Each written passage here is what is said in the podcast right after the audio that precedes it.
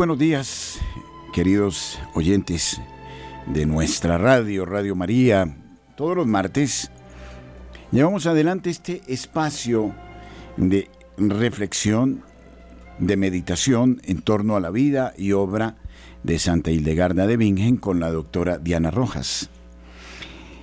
Espero en breves instantes ella se hará presente en nuestros estudios aquí en la ciudad de Bogotá. Eh, será la primera oportunidad en que la doctora nos acompañe en directo en estos estudios.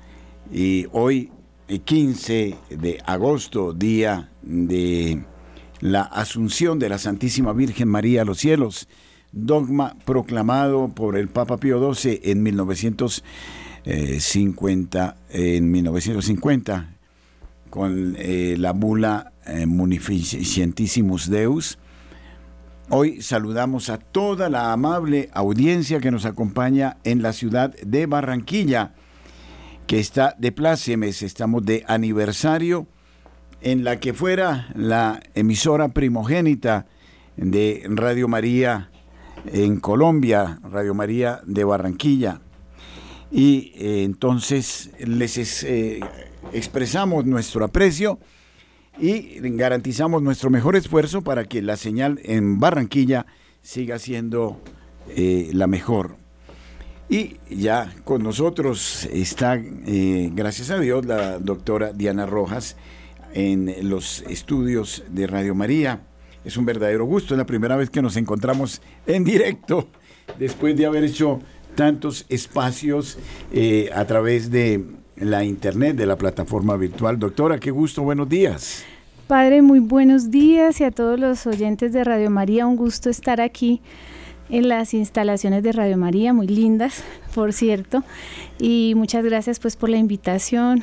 Em, a todos los oyentes pues eh, muy contentos de saludarlos y esperamos pues también que ustedes hayan a través de estos programas ido creciendo en el amor por las benditas almas del purgatorio. Eso hace un poquito agitada porque estaba subiendo las gradas, pero, pero bueno, aquí estamos, Padre. Bueno, y saludo a quienes nos siguen a través de las plataformas virtuales de Radio María en Colombia, en el mundo, porque hay una audiencia que se ha extendido hasta Asia, inclusive. Uy, Dios. Sí, ah. tenemos ese testimonio increíble. de audiencia en Turquía, eh, bueno, en España, en Europa, en muchos lugares, en Portugal, en América Latina, en México. Saludamos a nuestros oyentes en Argentina, en Ecuador, en muchos países que nos siguen con esta temática. Santa Hildegarda de Bingen está de moda. la hemos puesto de moda. Estamos poniéndola de moda. Y no, Después de 900 años. Exactamente.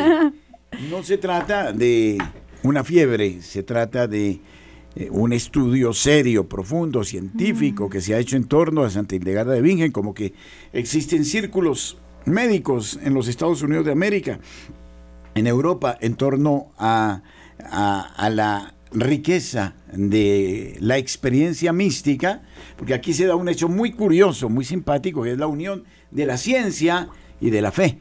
¿no? Porque eh, Hildegarda eh, no es una científica que surge de la universidad, qué sé yo, de Oxford o de Yale o de Lovaina, sino que surge de un monasterio, de una experiencia mística, y sin embargo es motivo de estudio de los más eh, serios científicos, ¿no? Eh, de modo que en ese sentido creo que la doctora se dejó atrapar también de, ese, de, esa beta de los científicos, ¿no? Inicialmente. Claro, es que a ver, ¿qué, ¿qué, lo atrapa uno? ¿O pues qué me atrapó a mí de Santa Hildegarda? Uno es que, pues ella habla de la salud, pero teniendo en cuenta la fe de la nuestra, ¿no? O sea, que es católica. Eh, y lo otro, que ella hablaba de unas visiones, pues que para uno en esa época tener visiones sobre microorganismos y esas cosas, pues uno dice, ¿y ella con qué vio eso? Pues si uno lo, lo dice desde la razón, uno diría esto fue algo que ella se inventó o quién sabe dónde lo leyó o quién sabe qué, pero como uno tiene fe, entonces uno dice, bueno, si esto se lo dijo Dios a ella, pues esto se puede probar. Entonces yo, yo siento que la razón eh, digamos, puede dar visiblemente, porque en la Trinidad recordemos que la, el Hijo es lo material. Entonces siempre dentro de, lo, dentro de la Trinidad lo material viene de algo inmaterial.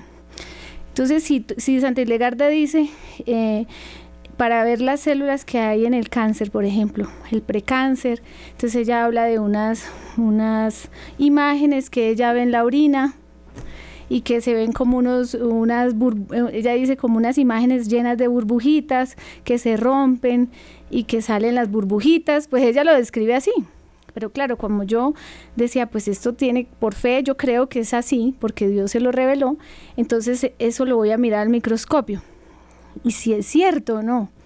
Y empiezo yo a buscar todo lo que ella dice. Por eso yo pienso que la fe es el, el, norte, el camino, la luz que conduce a la, debe conducir a la ciencia, porque la ciencia sin fe es, está ciega completamente. Nosotros vamos, yo, digamos, yo voy caminando por donde Santa Hildegarda va diciendo, ¿cierto? Que es la fe.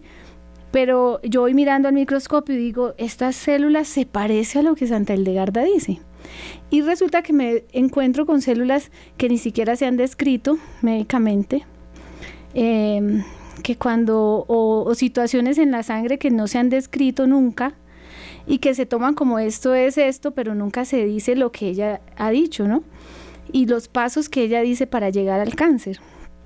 Increíble esto. Increíble, es increíble. Es maravilloso que siendo una experiencia mística del siglo XII, que ella expresa con total seguridad, se compruebe hoy en el siglo XXI desde la investigación científica. Exacto. Esto es, es, increíble. increíble. Sí, y cuando yo empecé con esto, pues claro, yo le preguntaba a las bacteriólogas que si habían visto esas cosas. Y ellas decían, no, eso no, o sea, eso, eso no, existe, no existe, ¿sí? Yo decía, pero sí debe existir porque sí, yo por fe estoy segura y convencida de que Dios no le iba a decir a ella eso por decírselo o qué, no, yo sé que eso tiene que existir.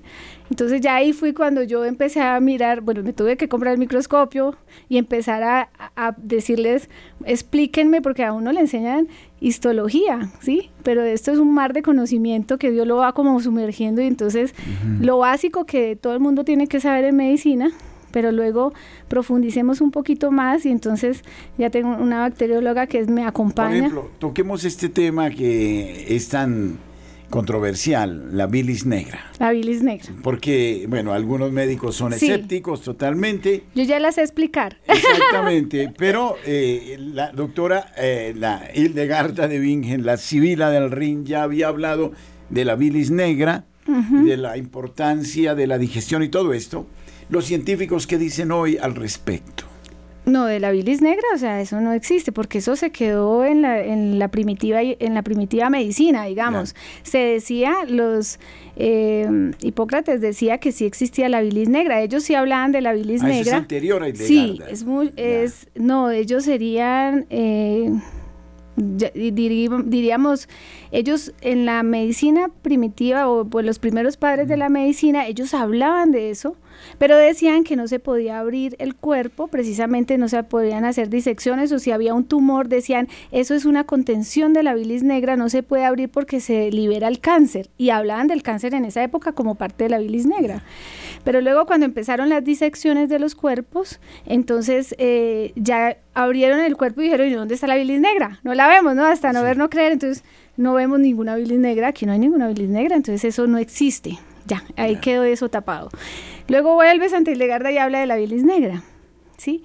Al principio a mí me costó demasiado, yo decía, pero ¿qué será la bilis negra? ¿Esto cómo se explica? ¿Cómo es que, la, cómo es que uno termina teniendo bilis en el, eh, eh, sí? Pero cuando uno mira la anatomía, pues es muy sencilla de explicar, porque la bilis realmente se produce en el hígado, pero ella tiene un metabolismo hacia el intestino, entonces tiene que salir al intestino para eh, emulsificar las grasas o se separa las grasas cuando están en los alimentos y, ella separa las grasas buenas de las grasas malas, una parte de la bilis se va por la deposición y, y tiñe ese color cafecito de la deposición, otra parte se va por la orina y tiñe la orina pues, para que le dé el color amarillo y la otra parte se reabsorbe en la última porción del ilion y se va a la sangre. ¿sí? O sea, la bilis pasa a la sangre. Y, ahí es cuando, cuando ese verde con el rojo, pues va a teñirse de un morado y esa es la bilis negra. Yo me acuerdo siempre de, de, esa propaganda de una época que parecía estúpida y risible, pero que tiene mucha sabiduría, ¿no? Expertos en el amor han concluido que no es el corazón el que regula el amor, sino el hígado, de modo que hígado aliviado es amor asegurado. Eso, en la década de los 60. La propaganda. La propaganda. Bueno, tome hepatobiligea.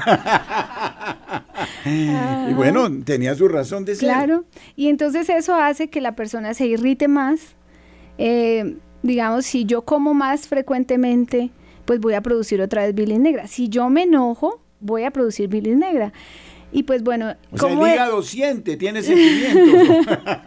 hay una hay una inyección de la bilis hacia el intestino y entonces aquí esa sí es una una anécdota cuando yo estaba estudiando este el tema de la bilis negra porque con Santildegarda hay primero hay que creerle, o sea, primero hay mm. que creer porque si no uno dice esto es una bobada. Sí. Hay que creerle a Dios y entonces uno empieza, pues bueno, ¿y esto cómo funciona? Si Dios fue el que hizo el cuerpo, pues cómo no va a saber él si hiciste bilis negra o no. Entonces, pero ¿cómo? ¿Cómo se explica esto científicamente? Entonces me acuerdo que mi hijo le, le compraron un, un, un, pescadito y para un regalo de, cumpleaños. Era uno de esos eh, eh, pescados beta, no me acuerdo cómo es que se llaman, que son muy, mm, como muy furiosos, son muy enojones. Un macho beta. Y entonces estos no pueden tener otro macho al lado porque se matan, ellos se dan duro. Entonces, bueno, el, el, animalito llega y mi hijo le daba comida. Y entonces cuando hay otro cumpleaños de un amigo de él, le dijo, pues qué bueno este regalo, yo quiero regalarle al niño un, un pescadito de estos. Entonces le compramos el pescadito para regalarlo, era otro macho beta y lo pusimos enfrente el uno del otro, ¿sí? Pero pues inocentemente, o sea, uno no sabe esas cosas. Y este macho de nosotros, cuando ve que viene, pero no sabía, pues no ve el animal que va a saber que es un vidrio, nada, se le tiró al otro, se le lanzó y se golpeó contra el vidrio. Pero se devolvía y volvía y se tiraba, o sea, tenía una rabia, se le notaba como una furia, ¿no? Al animal. Y se devolvía y, y empieza a teñirse de verde la, el agua. Y yo dije, es cierto que cuando uno se enoja se libera bilis negra, o se libera la bilis, ¿no? Entonces yo ahí entendí que sí era cierto que cuando uno se enojaba se liberaba la bilis. Obviamente que si se libera el intestino, pues ella vuelve y se reabsorbe a la sangre y pues va a producir la bilis negra, ¿no? Y por la sangre, eh, esa bilis negra es Entonces esa, factor claro, de eh, enfermedad, de... Claro, porque ella espesa la sangre. Haga de cuenta tener un aceite quemado, no sé, del carro y usted no lo cambia, pues usted sabe que usted tiene que cambiar ese aceite porque si no, ¿qué le va a pasar al motor? Pues se funde. Se funde, es más pesado, eh, más difícil de que el motor se va pegando las estructuras del motor. ¿Me permitiría esto pensar, doctora, que una terapia buena sería para todo el mundo tener al día media hora de buen humor? Eh, qué sé yo, de reírse. ¿No? De, de, escuchar eh, cosas agradables. Sanos, sanos chistes. Sí, bueno, sí, ¿no? sí, por supuesto, pero bueno, también la música, también otras actividades. Incluso el bailar, el, mover el cuerpo ayuda. el tener motivaciones para las cosas, ¿no? Claro que sí. Y entonces esta bilis, pues, ¿qué va haciendo? Eh, lo que dice Santilegarda es que se va, se va quedando contenida en los tejidos. ¿Sí? Porque no se, eh, porque es muy pesada. Y al quedarse allí, las, cuando hay infecciones, ellas se van multiplicando más fácilmente y van haciendo tumoraciones y después es que aparecen los tumores, luego el cáncer, luego todas estas cosas. Por eso ellos decían en la antigüedad, los primeros padres de la medicina decían que eso tenía que ver con el cáncer porque tenía que ver la bilis negra con el cáncer, ¿no? Y lo mismo dice Santel de Garda, hay que extraer esa bilis negra, esa sangre hay que extraerla cada cierto tiempo para que, como, como hacemos con el cambio del aceite del motor, pues la misma cosa pasa, o sea, él se recarga como, como todo el sistema. Esta práctica normalmente la aconseja eh, Santa Hildegarda en menguante. En menguante. En menguante. Hay que aclarar un poquito de eso, padre, porque para nosotros la menguante es es llenar la luna y al día siguiente empieza a menguar la luna, o sea, a disminuir la luna. Después de la luna llena. Después de la luna llena empieza la menguante para nosotros, porque para el calendario es como una semana después, dice cuarto menguante y ahí arrancan para, para las personas el cuarto menguante. No es, no es en esa, sino cuando llena la luna, inmediatamente el día después ya empieza la luna a menguar, a menguar hasta el cuarto, hasta un día antes del cuarto menguante. Bueno, ahora se hace ese proceso que yo lo describo de una manera muy elemental, la doctora me corregirá. Se coloca una aguja epodérmica en la vena sin eh, jeringa, sino que se deja libre y comienza a botar, a gotear en un vasito de ensayo pequeñitico. Bueno, eh, esa cantidad que es relativamente poca, logra liberar la bilis negra. Pues lo que Santa Ilegarda dice es que sí, mm. y ahí es donde está la fe. Entonces, eh, uno diría, pero primero, ¿cómo es que, esas son todas las preguntas que también yo me he hecho, mm. ¿cómo es posible que, que, lo primero que salga es la bilis negra? Porque ella dice, ay, que en este tiempo de la luna, porque es importante eso, porque si no, entonces empieza la gente a decir que, que eso es ocultismo, y me lo han dicho, ¿no? Y qué cosas, eso es como brujería, ¿no? Mejor dicho, por allá no voy. Entonces, es que la, la sangre se separa, o sea, la luna ejerce un efecto de gravedad, y entonces esta sangre que es más pesada, digámoslo así, ella la sube, Santilegarda dice que se vuelve como el agua y el aceite. O sea, uno tiene que pensar en Santilegarda que no es nada científica en la forma de hablar, pero ella sí es muy, muy simple para hablar, muy sencilla. Entonces ella dice, se separa como el agua y el aceite, el agua queda abajo, el aceite queda encima, esta es la bilis negra, la de encima, la de abajo es la sangre buena, entonces, cuando uno pincha la venita, que no tiene que haber comido nada, porque si come, entonces se, empieza a mover el intestino y se mezcla la sangre. Ya. Entonces, luego uno hace la, el, pues pincha la venita y lo primero que sale es la bilis negra dice ella. ¿Hasta cuándo se saca la bilis negra? Hasta que empiece a cambiar el color. Porque cuando empieza a cambiar el color ya es sangre buena. Solo se saca lo malo. Entonces puede ser una cantidad, dos centímetros, un centímetro, pueden ser cinco centímetros. Pero...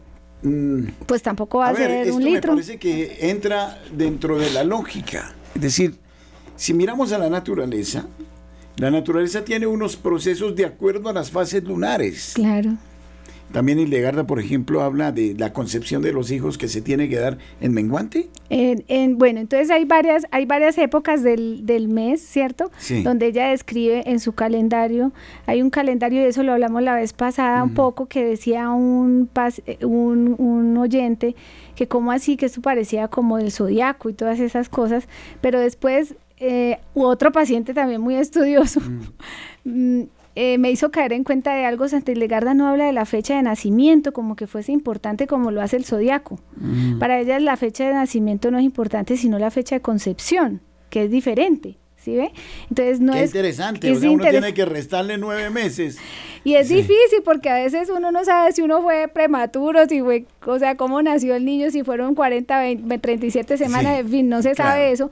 Es decir, esto, esto hace que para atrás sea muy difícil para uno saberlo, pero sí por lo menos para los papás para adelante, es, es, ya un llamado de conciencia. Qué interesante que los padres tengan en cuenta cuando nacen sus hijos en qué fecha fueron concebidos. Claro. O en qué fecha hubo la unión que permitió la concepción. Porque eso además habla de que esas personas son conscientes de que ya es una unión, digamos, trinitaria, como lo hablamos alguna vez. No es que somos nosotros dos nomás y el hijo separado, porque aquí hay una cosa muy importante y es que, miren, en el tema todo es o la forma como yo lo he visto dentro de la medicina y dentro de, la, de los escritos de Santa Hildegarda, la Trinidad es fundamental. O sea, este concepto de la Trinidad, no solo como concepto, sino como realidad, como realidad eh, es, o sea, todo hay que pensarlo trinitariamente. Todo, porque todo es trinitario. Quiere que le diga una cosa. Que mi tesina en la Universidad Gregoriana de Roma, cuando hice espiritualidad, fue eh, la Santísima Trinidad como clave de el orden eh, de la naturaleza establecido por Dios. Ay, qué lindo. Sí, es que es así.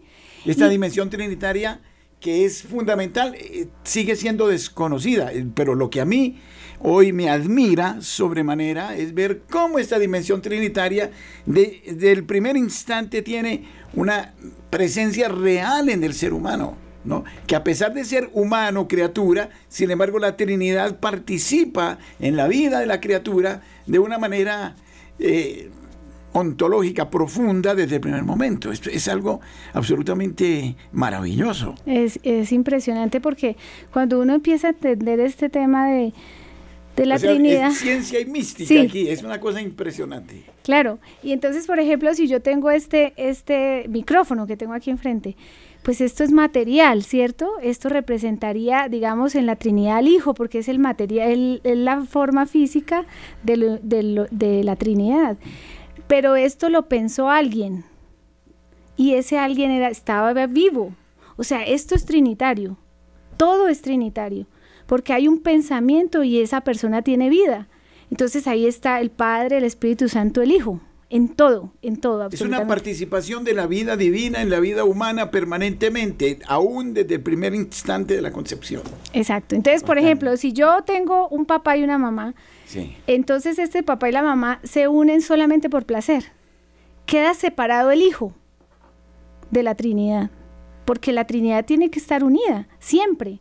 Entonces, si yo no concibo a ese hijo dentro de, dentro de ese vínculo, pues simplemente este hijo queda como eh, rechazado, excluido, y va a tener una herida ese hijo desde antes, incluso desde antes de unirme al esposo, de ahí pues la importancia de decirle a los esposos algo que les parecerá ridículo a muchos, que se necesita el estado de gracia en la concepción, en la unión de los, esposos, y la apertura a la concepción también, ya lo decía Pablo VI en Humanevite, la apertura a la, concepción de los hijos y consiguientemente mm, la conciencia de que Dios interviene también en ese momento.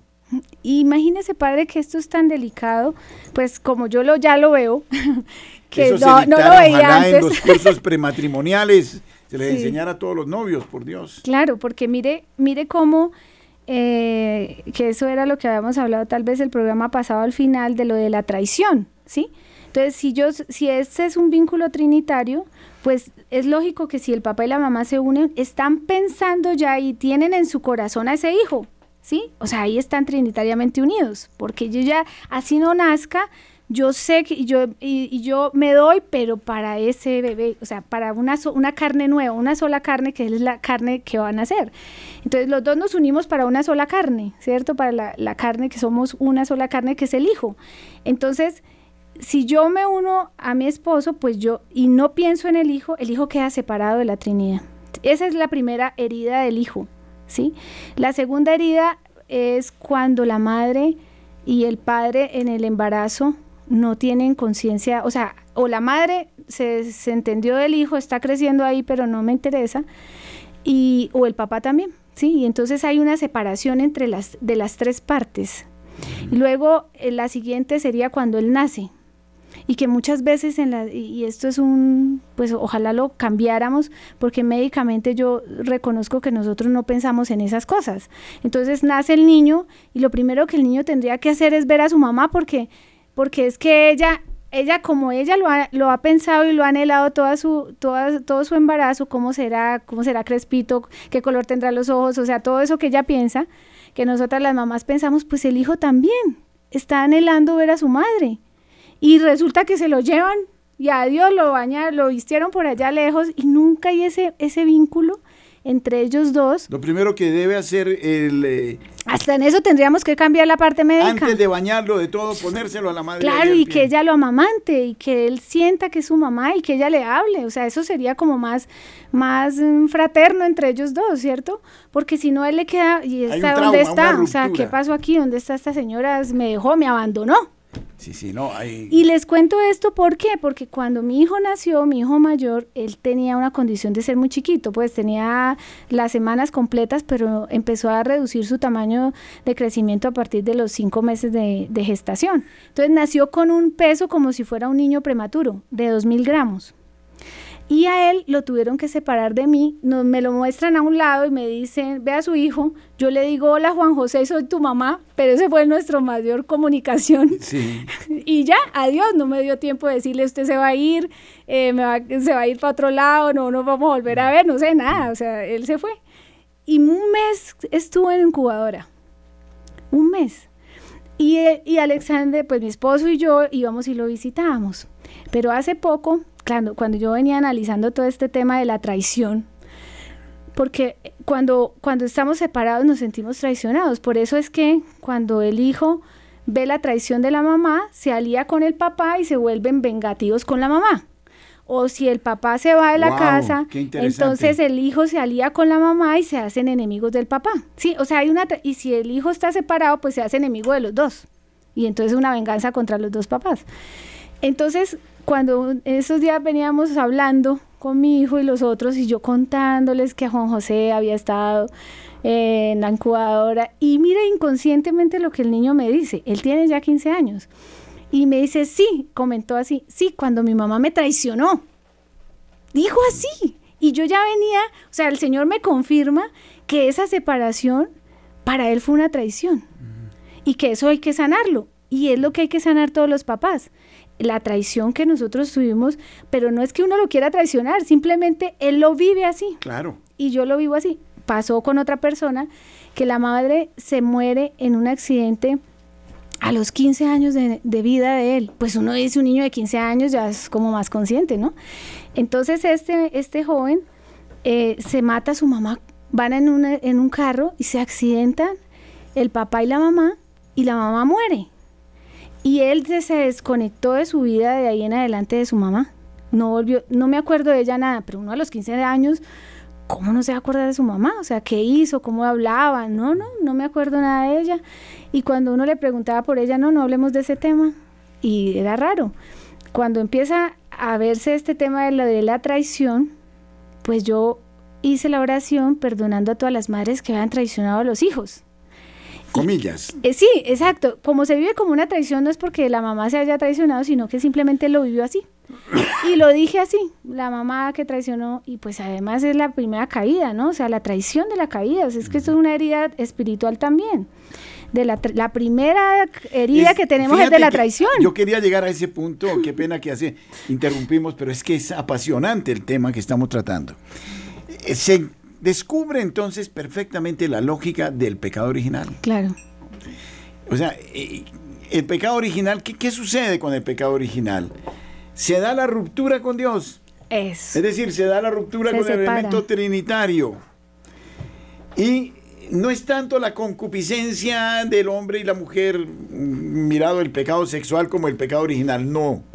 Es el hecho de que se excluye a Dios en la relación de eh, nuestros primeros padres. Ahí comienza el trauma, comienza el dolor. Es decir, eh, eh, si ellos vivían en el amor perfectísimo de Dios antes de haber conocido el pecado original, ese hijo venía santo. Claro. Y era tan santo que ni siquiera el parto era doloroso. Exacto. ¿No? Entonces, notemos cómo esto se prolonga en el tiempo. Y esto es terrible en una sociedad como la que vivimos ahora, que es hedonista, que eh, la pornografía, ahí está el daño de la pornografía, es decir, una relación totalmente disyunta, separada de Dios, consiguientemente una relación maligna. Claro. Y si los hijos se conciben así, ¿no? Ellos se van a sentir traicionados y además si se van los papás, pues peor, dolor. Pero yo hago una pregunta, eh, ¿y Santa Hildegarda de Bingen en algún modo no prevé un remedio para, para superar estos traumas? Claro, padre, el perdón es el mejor remedio. O sea, eh, eso es lo que hemos venido haciendo, digamos, con el ejercicio de las almas. Aquí nos pasamos a las almas. A las almas porque, volvemos a decir que esto es una herida de, de familia. Que se quedó en el aire. Sí, y no se sanó. Entonces vuelve y se repite que el hijo trata mal a la mamá o el papá. Y bueno, ¿y pero por qué? O el hijo, y, entonces se revisa. Estuve este fin de semana en un lugar y haciendo, eh, porque imagínese el, el esposo o un señor, pues no sé si era esposo o no, mata a la muchacha por celos. en un lugar de aquí de Cundinamarca. Eso fue una noticia muchas veces. Muchas veces. Entonces empezamos a hablar de ese tema y decir, pero ¿qué pasa? Mucho feminicidio, ¿sí? Y entonces yo empecé a pues a pedirle al Señor por todas las almas, ¿sí? Y de todas las almas de esas personas y bueno.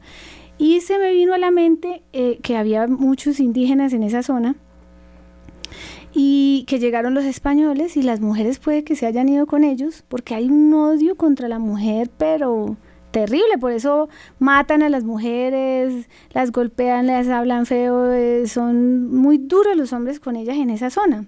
Entonces yo dije, ¿será que, eh, o sea, a mí se me vino eso a la mente, de, de, que si la mujer perdió como ese, porque la mujer eh, en la vida de los, de los indígenas, pues tiene su puesto importante, pero si ella se va, pues eso es una traición también. Entonces, volvemos a la traición, o sea, revisando muchos momentos hay de traición, muchos momentos hay de traición a la Trinidad. La familia es el papá, la mamá y los hijos son la Trinidad también. Entonces, por eso es que yo digo, si hay una herida de uno de ellos, eh, se separa la Trinidad, pues hay una herida de traición, aunque uno no lo haya querido hacer así. Pero entonces vamos a perdonar. ¿Cómo vamos a resolver este tema? Porque es que hay que resolverlo de alguna manera y no podemos aquí quedar pensando que eso es la traición y la traición no, hay que perdonar así como el Señor, como Dios nos perdona y nos envía a su, a su único hijo para, para como confirmar que nos ha perdonado. Entonces así mismo nosotros tenemos que hacer el ejercicio de perdonar. Entonces yo perdono a todas las madres que traicionaron a sus hijos y a su esposo, por ejemplo, si es el caso de la familia que se repite esa historia, o a los padres que traicionaron a sus madres y a sus hijos, y, o a los hijos que traicionaron a sus madres y a sus hijos, porque si uno ve la venganza del hijo, pues uno tiene que pensar ahí, él está, ¿por qué se está vengando? O sea, ¿qué mm. siente él detrás que tiene que portarse de esa manera? ¿No podríamos explicar, por ejemplo, el sicariato en Colombia de, que es cometido por jovencitos? O adolescentes o apenas jóvenes como una también eh, situación de crisis que proviene de muchos niños. Yo trabajé en Medellín con reformatorio y uno veía la cantidad de muchachos sin papá. O sea, desaparece el papá del escenario. Entonces todo es la mamá, como dicen los, los chicos paisas, la cucha. Hay que darle la casa a la cucha. Y la vieja y mi vieja y el anhelo es de ella pero en su violencia hay como una eh, venganza por la ausencia del padre. Del padre, claro. Y mire que lo que usted me está diciendo ahorita es, muy bonito porque me hace recordar otra cosa que, que hay que pensar. Si la herida es con la mamá, es una herida con la madre iglesia, con la madre la Virgen Santísima, ¿sí? Con el Espíritu Santo. O sea, hay una herida también espiritual y con la y, terrenalmente con nuestra madre iglesia. Entonces, yo no voy a poder recibir bien a mi madre con la iglesia ni, ni al Espíritu Santo, ni me voy a relacionar bien con la Santísima Virgen si yo tengo una herida de madre. Pero si tengo una herida de padre, también tengo unas consecuencias. Yo no voy a ver a Dios Padre como, como un padre amoroso, ¿sí? Como yo lo, lo percibo. O sea, siempre habrá una herida también espiritual. Miren que no sé, aquí me bullen las ideas, porque escucho la radio todas las mañanas y bueno, siempre las noticias de la tragedia, el asesinato, el magnicidio, el escándalo y bueno, y de eso se alimenta eh, de acusaciones, de análisis, de justicias, injusticias, de todo eso. Pero nadie se dedica a mirar eh, la etiología, es decir, el origen, el principio, la causa de todo eso. Y a mí se me ocurre, y esto es revolucionario en el buen sentido de la palabra, que si trabajamos todos estos aspectos, es ahí donde vamos a sanar el tejido social y donde va a haber un cambio de actitud. Y va, porque, a ver, Colombia es un país romántico, es un país del bolero, del tango, de la música mexicana, es romántico, pero es un romántico frustrado que termina entonces transformando la caricia en violencia. ¿No? Pero nadie estudia la causa, el origen, como nos lo da Indegarda de una manera. Es decir, se da es una interrupción de la acción de Dios que es muy concreta a través de lo biológico, de, todas las instancias del ser humano. De modo que aquí habría que hacer, aquí se nos abre una escuela de sanación eh, de unas proporciones increíbles que hay que trabajarla desde esa dimensión trinitaria. ¿Por qué? mm, bueno, existe la renovación carismática, existen estos movimientos de sanación intergeneracional muy loables, pero hay que aquí aquí se une lo psicológico, lo espiritual, ir a esa a esas causas de fondo a restablecer ese tejido trinitario. Y de ahí para allá vamos a ver eh, cosas absolutamente increíbles, ¿no? Yo creo que aquí ahí, ahí se abre una puerta de un trabajo de seminarios y de cantidad de cosas, ¿no? Sí. Y este tema de la, pues para los oyentes que nos escuchan, que no los vamos a dejar en el aire porque dirán, ay, ahora qué vamos a hacer, ¿cierto? Porque uno puede quedar preocupado porque, por ejemplo, en el caso mío, yo como resuelvo esta área de mi hijo, ¿sí? Mm. Que se sintió traicionado por su madre y entonces me, me, la cobra a veces y me dice tal cosa o es fuerte conmigo, ¿sí? entonces, bueno. pero, a ver, yo hago una pregunta ahí. ¿No se da también una cierta venganza de la madre con el hijo? Seguro ¿Inconsciente? que sí. Seguro o sea, no es solo del hijo hacia la madre, sino de la madre hacia claro, el hijo. Claro, padre, si a usted lo tratan mal, pues usted también termina... Porque es que, ¿qué pasa? A la madre también se le hace violencia en ese momento. Cuando se le quita el hijo, la madre sufre esa violencia. sufre horriblemente la violencia, sí. Eh, sí y eso trae causas de comportamiento posteriores también. Claro, eso es cierto. Entonces, ¿qué tendríamos que hacer ahí? Pues es muy sencillo y Dios es sencillo realmente, pero aquí la clave es el perdón. O sea, el perdón, pero no solo perdonar al hijo, porque a veces perdonar al hijo es muy difícil. Si está haciendo, si me robó, si, si, mm, no sé, si hizo cosas terribles, pues como uno con que, cierto, uno siente el dolor y, y, tiene endurecimiento del corazón contra ese hijo. Pero lo más fácil es decir, yo perdono a todos los hijos. Y es más sencillo, pero está haciendo un bien a todas las generaciones, a todos esos hijos que están purgantes por esa, por esa razón de haber hecho eso con su mamá. Entonces yo perdono a todos los hijos de mi familia que fueron, y ahí póngale todo lo que usted siente en su corazón, duros, groseros, bueno, en fin, eh, bueno, lo que le ponga, con desamor, que no ayudaron a su mamá, bueno, lo que le ponga, y luego eh, lo pone desde, no sabemos desde cuándo viene la historia familiar, pero yo siempre digo ah, desde el principio, desde Anieva hasta el día de hoy. Todos esos hijos los vamos a perdonar. Yo los perdono de corazón. Eso sí, hágalo con, con todo el corazón. Y luego pide perdón si pues en su familia hubo familiares que hicieron lo mismo con sus padres y al final pues pide el descanso eterno de esas almas. Bueno, yo no sé, esto, esto para mí es eh, absolutamente prodigioso. Eh, no sé, Freud fue muy famoso, Jung, bueno, eh, con todo esto del psicoanálisis, todos se quedaron en tratar de mirar causas, efectos, desde lo puramente terreno, eh, no sé, que hay que liberar eh, la libido, dijeron otros, en fin, otros hablaron de que... Hay que matar a la mamá, al papá, imagínese. Exactamente, o que, ellos, que el hombre es bueno y la sociedad lo corrompió, etcétera. Pero yo creo que aquí se está creando, desde el de Gardner de Bingen, también una escuela psicológica. Claro. Espectacular, absolutamente extraordinaria, que yo creo que Juan Pablo II estaría fascinado, porque uno de los discursos que más le preocupó al Papa fue el discurso de la unión de fe y, la, razón. y la ciencia. Fe y razón, razón no, eh, escribió esa encíclica Fides et Ratio, donde lo que Hildegarda nos dice es todo tenía un orden perfecto, maravilloso, armónico, que provenía directamente de Dios y que si hubiéramos dejado seguir ese curso, eh, sería en el amor infinito de Dios todo sería dichoso, mm. feliz, porque no nacimos para ser desgraciados, sino para mm. ser bienaventurados, lo dice el catecismo de la Iglesia Católica. Pero la ausencia del elemento trinitario generó todas estas tragedias, ¿no es cierto? Entonces, pero lo importante es que podemos reconstruir ese, e, e, ese, Claro, y es que eso es lo que es más importante, no es quedarnos, eh, como dice el padre, pues bueno, y entonces ahorita qué vamos a hacer, esto, esto va a ser terrible, como estamos viendo ahorita, ¿no? Este país no tiene solución, vámonos para otra parte y ya apaguemos y vámonos porque esto ya se acabó. Exactamente. El mundo está patas arribiado, bueno, en fin, de todo pasa que nosotros lo decimos todo el tiempo y hay una desesperanza detrás de todo ese lenguaje, pero la esperanza es que si nosotros de verdad ponemos eh, conciencia en este tema de, de, las benditas almas del purgatorio, ayudamos a que ellas vayan al, al, cielo, se liberen todos estos familiares, seguro, con toda seguridad. Yo estoy tentado de hacer una jornada en que nos dediquemos solo a sanación desde las almas del purgatorio. Entonces agarramos a tal personaje, a tal otro, no para mirarlo en su positividad o negatividad, sino para orar por todos sus antepasados, mm, para desde nuestra perspectiva sanar eh, todas esas heridas. Yo creo que le haríamos un bien enorme a la sociedad, ¿verdad? Sí, imagínese, padre, que eso, eso da una experiencia muy bonita, eso que usted está diciendo. Por ejemplo, si yo voy a ir a un sitio, yo oro primero por los familiares de esa persona.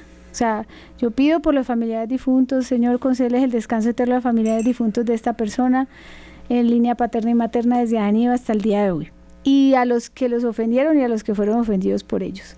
Y uno llega y no es que le vaya mal, o sea, le va bien, porque uno a veces dice hay mucha resistencia cuando uno llega a los sitios. Generalmente a mí me pasaba eso, que la gente me, me como que como que me trataban como, pesadito y yo me iba como enojando, pero ya uno como ya está en este tema, pues ya uno no piensa en eso, ¿cierto? O sea, ya no piensa en eso. Entonces, ese, eso de, orar por los que le han hecho daño, pues eso tiene un mérito grandísimo. Si no le han hecho nada y usted los va a ir a ver, pues usted ore por ellos, no tiene ningún problema, pero le hace mucho bien al otro.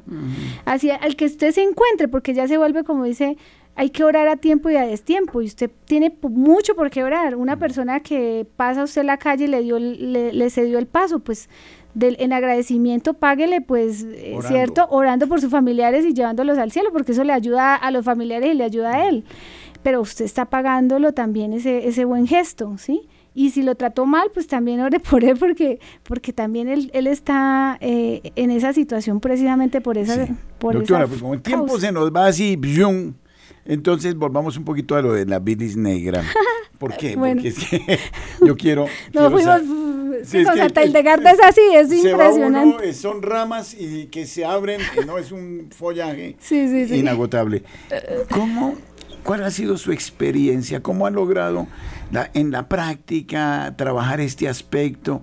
Y si se puede y el tiempo lo permite eh, contar algunas experiencias al respecto. Pues mire, ahorita con el tema de lo del microscopio, ¿cierto? Mm. Pues ya vencí el tema de que tiene que ser solo para los bacteriólogos, entonces ya uno se lanza, o para un patólogo, mm. bueno, pues entonces yo tengo alguna formación, pero puedo investigar más, entonces empiezo a investigar y empiezo a encontrarme con que como no sé nada, entonces, o sé poco, entonces pues para mí todo es nuevo, pero yo puedo decir, oiga, ¿y esta quién es? No, no sé quién es, ni ellos saben también quién es, entonces esta es nueva. ¿sí? Mm. Eh, cuando uno sabe mucho, pues uno, eh, como todo lo sabe, pues no, no le mm. pone cuidado. Entonces, eh, ha sido esa experiencia como ir, sumergirse en la sangre y ver como todo esa, ese contenido que hay allí y ver cómo la sangre sí cambia después de que se hace la sangría, porque en eso es como el proceso que voy, ¿no? Mm. Es hacer el antes y el después de la sangría y la sangría le muestra a uno que de verdad las células que antes eran defensivas y estaban quietecitas, pues luego se activaron y aparecieron más, incluso jerarquías diferentes. Yo ya estoy pensando que hasta los, los, linfocitos son unas jerarquías, porque siempre están los linfocitos y luego cuando ya se hace la sangría aparecen neutrófilos, que son otros tipos de, de, mm. células, y no estaban antes. Y yo digo, pero estos, ¿por qué aparecieron? O sea, eso es como, eh, digamos, eh, eh, como el descubrir, ¿no? Porque yo apenas estoy en este mundo como descubriendo como lo que hay en la sangre mm. y empiezo a ver como otras estructuras que yo no, que, que, aparecen nuevas después de hacer la sangría, o sea que sí estimula el sistema defensivo. Mm. Y lo otro que me ha parecido muy hermoso es que nosotros estamos haciendo en el proceso también oración con los pacientes por las almas del purgatorio de la familia. Entonces yo he tomado el antes, ¿cierto? La sangría es como estaba la persona, luego hago el después de la sangría y luego hago después de la oración de las almas. Y es impresionante el cambio de la sangre. O sea, eh, científicamente se puede demostrar que la oración hace cambiar la sangre. O sea, eso es eh, hermoso. Yo no sé si es muy atrevido, los científicos me tirarán en las pero por ejemplo, gente con casos de leucemia. ¿Qué pasaría? O sea, ¿Qué pasaría? Habría que hacer casos de leucemia, por ejemplo, no se me ha ocurrido, padre, gracias por eso, porque no se me ha ocurrido en este momento. un cambio. Coger eh, varios pacientes con leucemia y tendría yo el sitio exacto donde podría conseguirlos y podríamos hacer el ejercicio, porque es que yo pienso que, eh, o sea, como se dice, la fe no puede, la fe es la que ilumina el camino del hombre, ¿cierto? Mm. Pero la razón le confirma la fe. Entonces, tiene esto científico, es lo que le dice, sí, efectivamente, lo que Dios dice es, así como lo dice Él. Y, y, hay que ir avanzando en eso, ¿no? Porque si no, entonces es, como digo yo, la ciencia está ciega. ¿Para dónde va? O sea, no, Esa es una de las grandes tragedias, doctora Diana, y es que mm, prácticamente eh, la medicina se apartó de la fe. Claro, es que estamos eh, Se, se circunscribió al dato genético o pues a lo biológico, pero, pero pierde de vista este elemento sobrenatural que es constitutivo del ser humano, ¿no? Esta es la tragedia de la época, es la, la ruptura. Volvemos a la ruptura de la Trinidad. Es la misma, es, la, misma. es la misma historia. bueno, tenemos 13 minutos, vamos a dejar que los oyentes eh, que quieran intervenir 746-0091 nos llamen y nos digan su punto de vista. Yo creo que Aquí se están abriendo unas perspectivas absolutamente increíbles. Entonces, me imagino yo que la doctora cuando le llegan estas muestras las pasa por el microscopio. Claro, todas. Y entonces hago la prueba, ¿no? porque es que la gente a veces piensa que es pura intuición. Ah, no, no, no. y además que, sí, eh, a ver, antes, pues claro, cuando apenas estábamos empezando, era lo que Santa Hildegarda dijera y uno de medio interpretando lo que ella decía. Pero claro, en la práctica, como uno ve tantos pacientes, ya empieza a tener patrones sí. sí, como, como la semiología de la medicina, ¿no? Que le dice a uno, eh, si tiene dolor en la boca del estómago, si tiene agriera, es una gastritis, ¿sí? Entonces uno va haciendo un patrón, si esto aparece siempre y el paciente le dice a uno, tengo un problema renal y siempre aparece, entonces cada vez que me aparezca esto, yo voy a pensar que es un problema renal. Claro. Buenos días, ¿con quién estamos? Buenos días. Sí, mucho gusto. Eh, saludo y agradezco brevemente eh, para como tocaron el tema de la leucemia, entonces les voy a dar dos datos concretos de hospitalización, ¿no? Porque como dicen que uno se imagina, pues hay gente que dice que uno se imagina las enfermedades, todo lo mío es clínico y de hospitalización historia clínica. Año 1969, mes de junio, declarada en laboratorio historia clínica leucemia. Año 1992 eh, Hospital Universitario del Valle, piso sexto, declarada la leucemia, laboratorio, eh, estaba muy, muy, muy desahuciadita y todo esto. Entonces, pues, pues, quiero ser breve, pero mis testimonios todos son clínicos, patentados, entonces son muy hermosos. Eh, Jesús misericordioso, Santísima Virgen, allí pues como, como referentes y gracias. Chao. O sea que se salvó, se sanó. ¿Se sanó o qué? Berta Cecilia, ¿no? De Cali. Pero Berta Cecilia, ¿usted se sanó qué pasó? Todos mis testimonios son clínicos, hospitalizaciones. Eh, soy una paciente, paciente con, con, el, con situaciones bastante pues fuertes y son testimonios de Jesús misericordioso y la Santísima Virgen. O sea, está sana. Claro, estoy perfecta. en, cuanto a en, cuanto a leucemia, sí, dos veces se me quitó y yo todo, cuando la gente se queja de leucemia, yo le digo, por favor, por favor, es un misericordioso y santísima Virgen y obedézcale a su médico, lógicamente.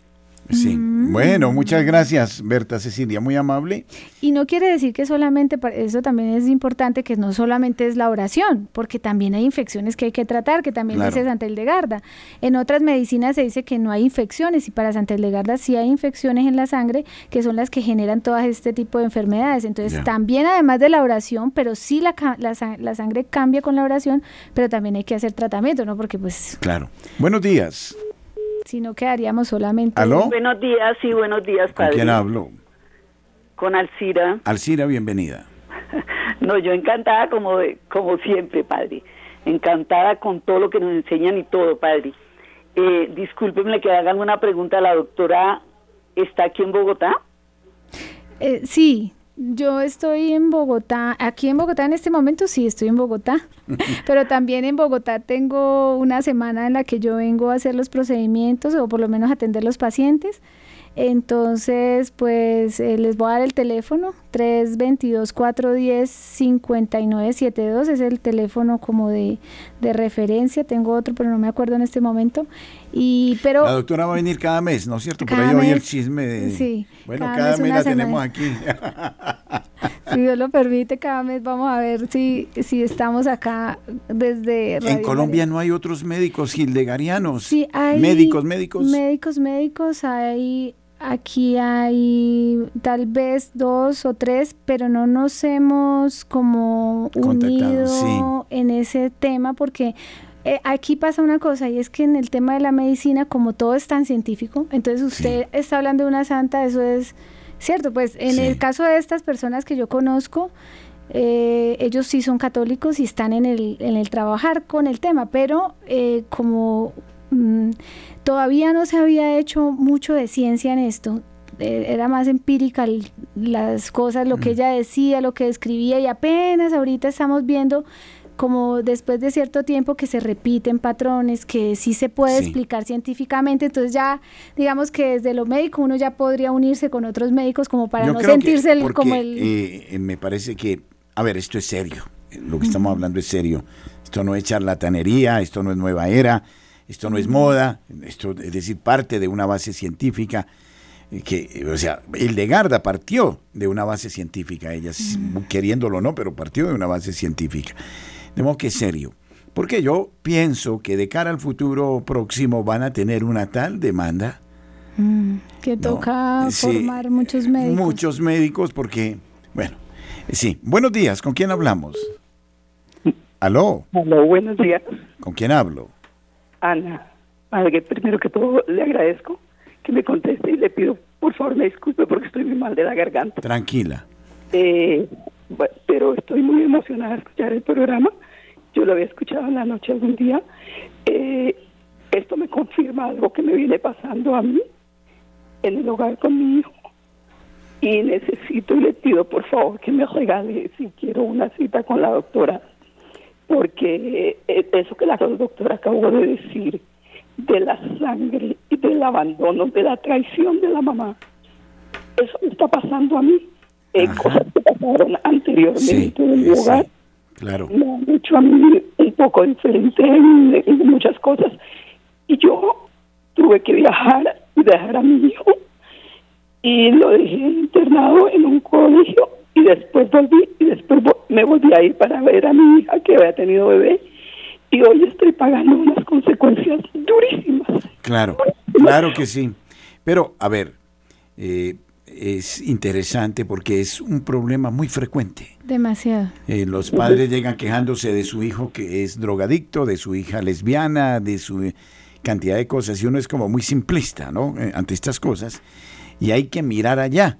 Yo creo que hay que mirar con calma, con serenidad, para sanar esa causa, ¿no? No sé. Sí, sí. De tal manera que sanando esa causa va a venir también un cambio. ¿no? Uy, claro, es impresionante. Ahí tengo un caso de una señora eh, que recientemente tuvo un accidente y su marido era durísimo de corazón, eh, hasta infiel y de cantidad de cosas que la odiaba y le decía a la señora váyase de su casa, etcétera. Y comenzamos a hacer esta oración, oración, oración por los antepasados, perdón. La sorpresa es que ella está en convalecencia, el marido le lleva el desayuno a la cama a la señora.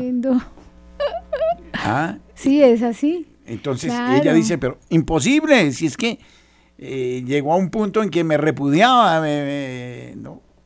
Entonces, hay unas armas poderosísimas ahí, porque es que Dios no, no permanece indiferente, pero hay que encontrar como la clave. Para la mí, clave. Hildegarda me ha dado como unas claves de, mm, extraordinarias que, que, realmente lo dejan a uno absolutamente maravillado. Mm, nuevo oyente, buenos días. Aló. muy buenos días. ¿Con quién hablo? Padre Germán, eh, habla con Luis Fernando Villa desde Cali. Sí, Luis Fernando, vamos a ser muy breves porque el tiempo es lo que es. Corto, pues sí, padre. Eh, no, eh, quiero, quiero primero que todo, quiero felicitarlos por el programa. estoy muy pendiente de que la doctora, con la ayuda de Dios y la Virgen, nos vemos en Palmira. Y pues yo sé que el teléfono es el 315-216-7351, es el teléfono en, en, en Palmira. Y pues si no, quiero comunicarme con ella y pues hoy quiero decirle que, que Dios la bendiga, que Dios la guarde y que el Espíritu Santo le dé más sabiduría de la que tiene.